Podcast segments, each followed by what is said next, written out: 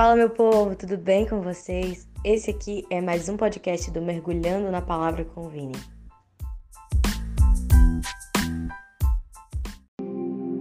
Fala galera, beleza? Meu nome é Vinícius, tá começando mais um Mergulhando na Palavra e o tema de hoje é uma chave que muda tudo chamada gratidão.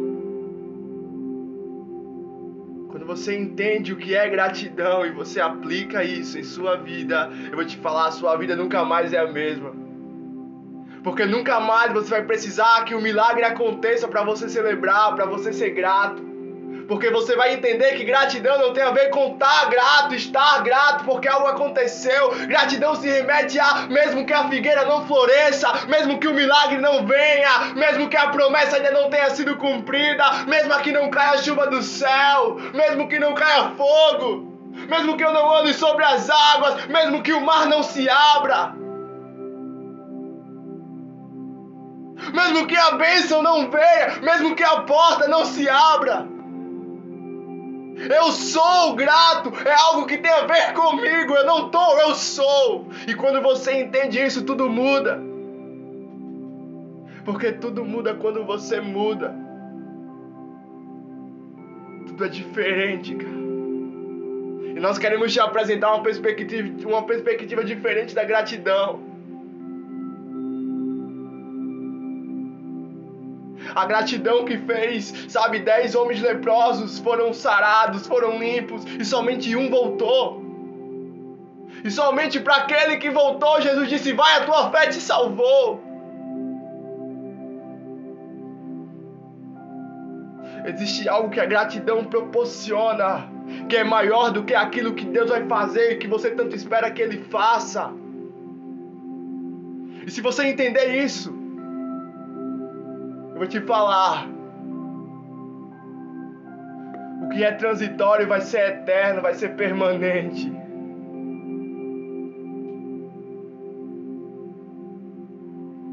Porque aquilo que é momentâneo vai criar raízes. Quando eu tô falando disso, eu tô falando de que a alegria do teu coração nunca mais vai ser por coisas rasas e boas, mas vai ser por coisas boas, perfeitas e agradáveis. E em breve palavras, eu quero te contar uma história. Segunda Crônicas, capítulo 20, fala de três exércitos que fizeram guerra contra Josafá. Três exércitos se uniram e fizeram guerra contra Josafá. Se três exércitos se unem contra um, significa que aqueles três são maior. São maiores. E quando Josafá fica sabendo de uma grande multidão vindo contra Judá, ele teve medo e decidiu buscar o Senhor. Josafá teve medo, mas o medo não paralisou Josafá e ele decidiu buscar o Senhor.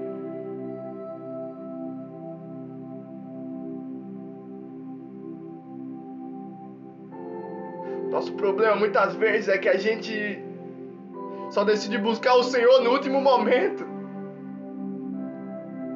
Só decide buscar o Senhor quando a gente quer alguma coisa. Quando a gente tem uma necessidade.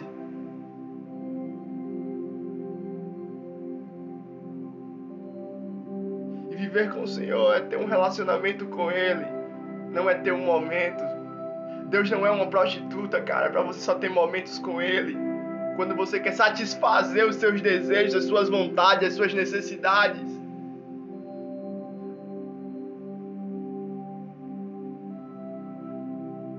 Existe um noivo e você é a noiva, ei. Existe algo a mais, cara.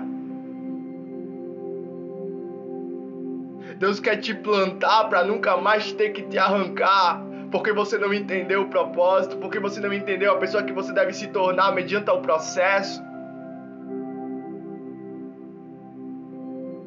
Você não lê o passado é um tempo que não volta mais, o futuro não existe, você só tem o agora.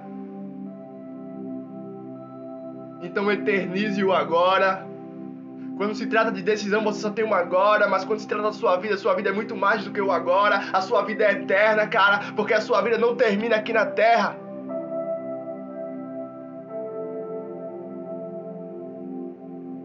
Você é eterno.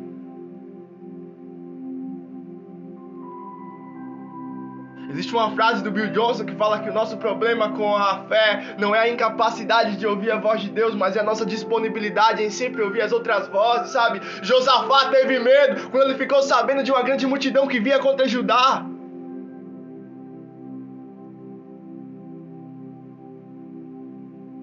Mas ele resolveu buscar o Senhor e proclamou um jejum em toda Judá. Judá se uniu todos buscaram ao Senhor. Versículo 4: Todos buscaram ao Senhor.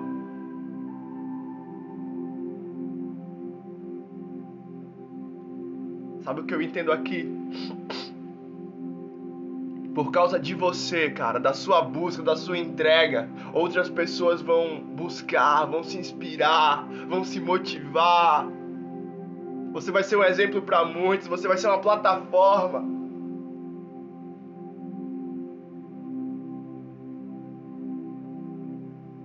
Josafá buscou o Senhor, proclamou um jejum em toda Judá e todos resolveram buscar o Senhor.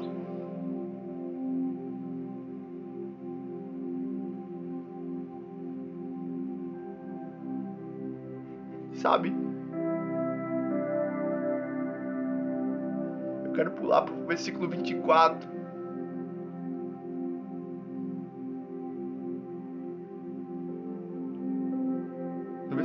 13 fala que todos os homens estavam em pé diante do Senhor, com suas crianças, suas mulheres e seus filhos. Então, no meio da congregação, o Espírito do Senhor veio sobre Jaziel, filho de Zacarias. E disse: Escutem com atenção toda Judá, todos os moradores de Jerusalém e rei Josafá. Assim diz o Senhor não tenham medo, nem se assustem por causa desta grande multidão, pois esta batalha não é de vocês, mas de Deus. Ele teve medo e decidiu buscar o Senhor. Então o Senhor apareceu para ele e disse assim: Olha, não tema, porque essa não é tua batalha, essa é minha. Não tem a ver com você, tem a ver comigo. Então a mesma coisa é o meu chamado. O meu chamado não tem a ver comigo. As coisas que eu faço não tem a ver comigo porque são temporárias. Mas aquilo que eu estou se tornando tem a ver com a eternidade. E Ele é o Pai da eternidade. Ou seja, tudo tem a ver com Ele, cara. E quando você entende isso, tudo muda. Existe uma chave que muda em sua vida.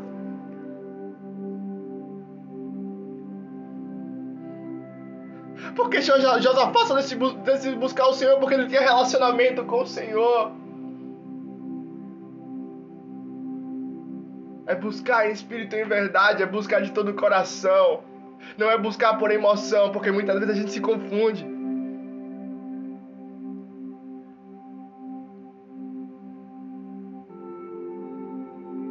É ser sincero com o Senhor. E quando a palavra vem, palavra veio, cara.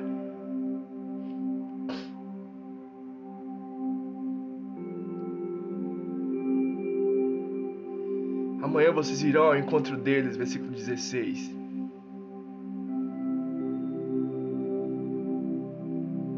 Amanhã vocês irão ao encontro deles, que eles virão pela ladeira de Ziz, e vocês o encontrarão no fim do vale, em frente do deserto de Jeruel. Neste encontro vocês não precisarão lutar. Tomem posição, fiquem parados e veja a salvação que o Senhor lhes dará, ó Judá e Jerusalém. Não tenham medo nem se assustem. Amanhã saiam ao encontro deles, porque o Senhor está com vocês. Sabe o que Deus está falando, cara? Quando você resolve me buscar,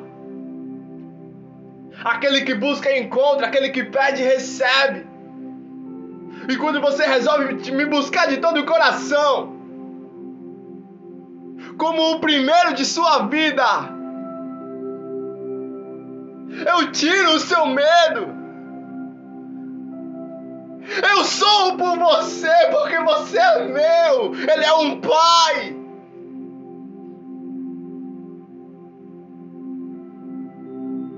Ainda! Ainda que a sua mãe te esqueça, te abandone, todavia o Senhor jamais esquecerá e te abandonará.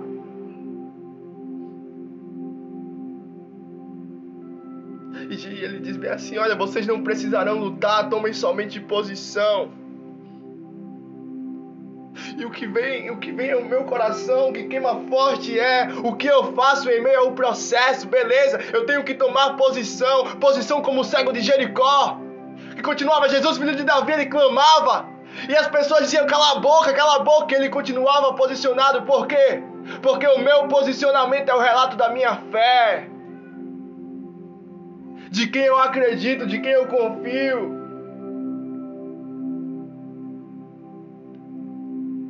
Você, você precisa tomar posição, cara.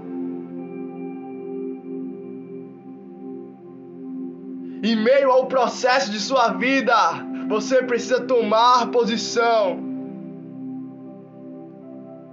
e deixar Deus agir.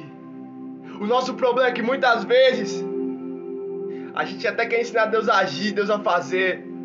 Muitas vezes a gente quer fazer segundo as nossas possibilidades, o que a gente pode ou não fazer para mudar a situação, para alcançar tal objetivo.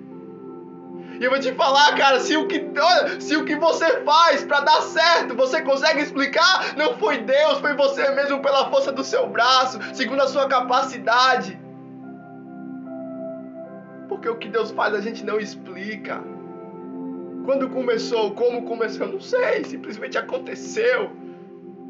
O que é de repente para você, existe um processo de tempo, mas Deus não é temporal.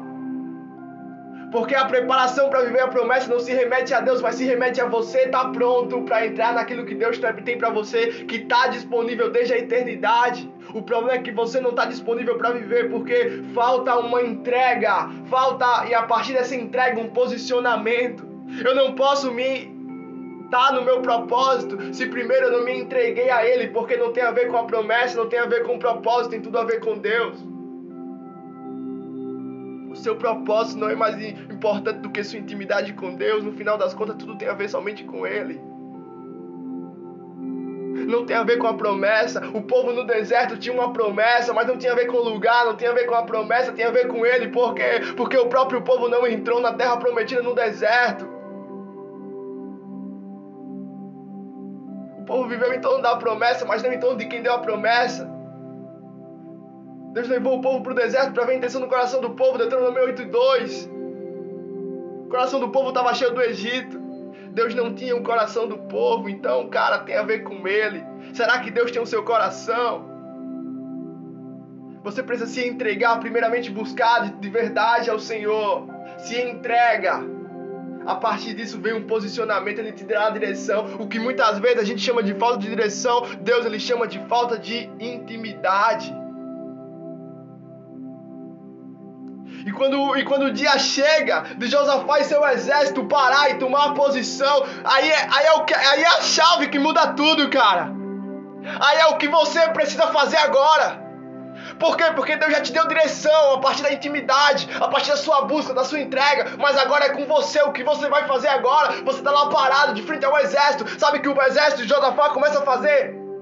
Eles começam a cantar o Senhor, deem graças ao Senhor, porque a sua misericórdia dura para sempre. Eles começam a louvar em gratidão, dar graças, gra gratidão, cara. E no momento em que eles começam a cantar e dar louvores ao Senhor, dando graças ao Senhor, o Senhor, olha, fala: Deus pôs uma emboscada contra os filhos de Amon e de Moabe, e os filhos do monte e do monte Seir que vieram contra Judá. E se levantaram um com os outros e começaram a guerrear um com os outros até não sobrar mais nenhum.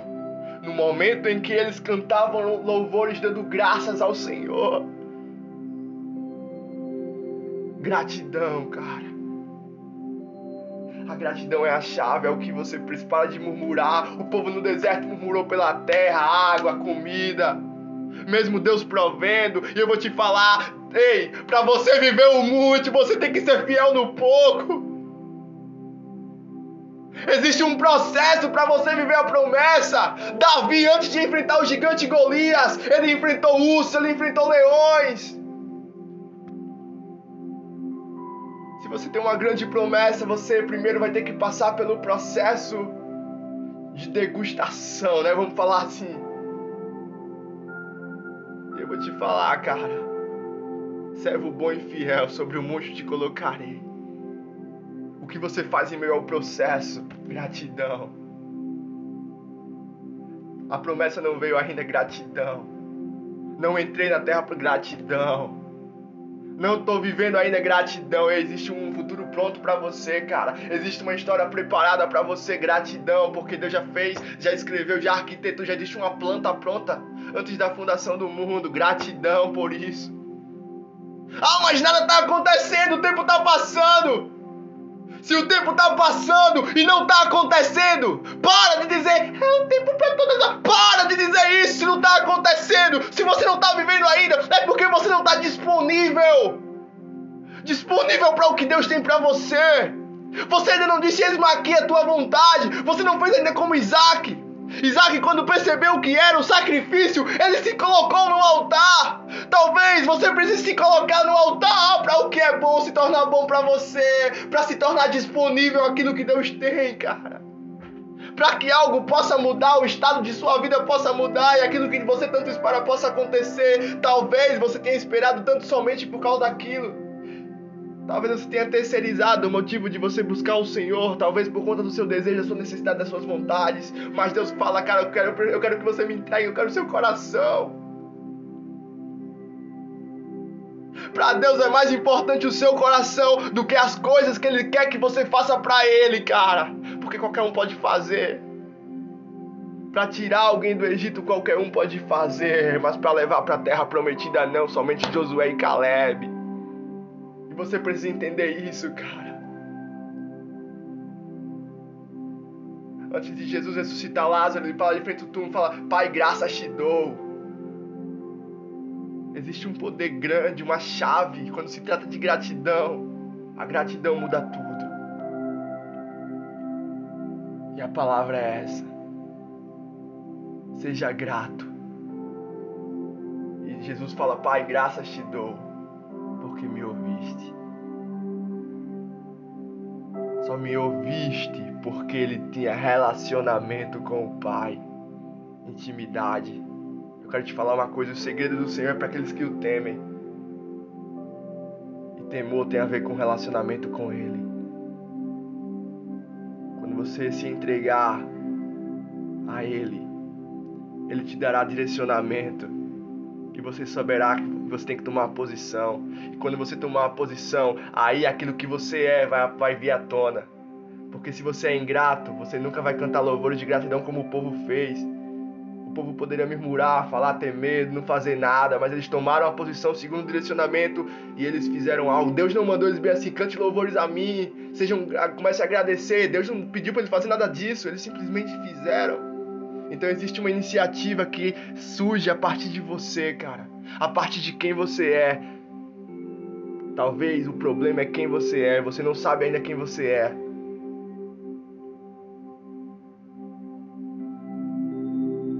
E quando você sabe quem você é, você vence os seus inimigos, seus pecados, seus erros, suas falhas, seus anseios.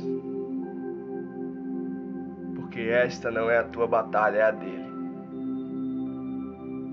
Deus te abençoe em nome de Jesus.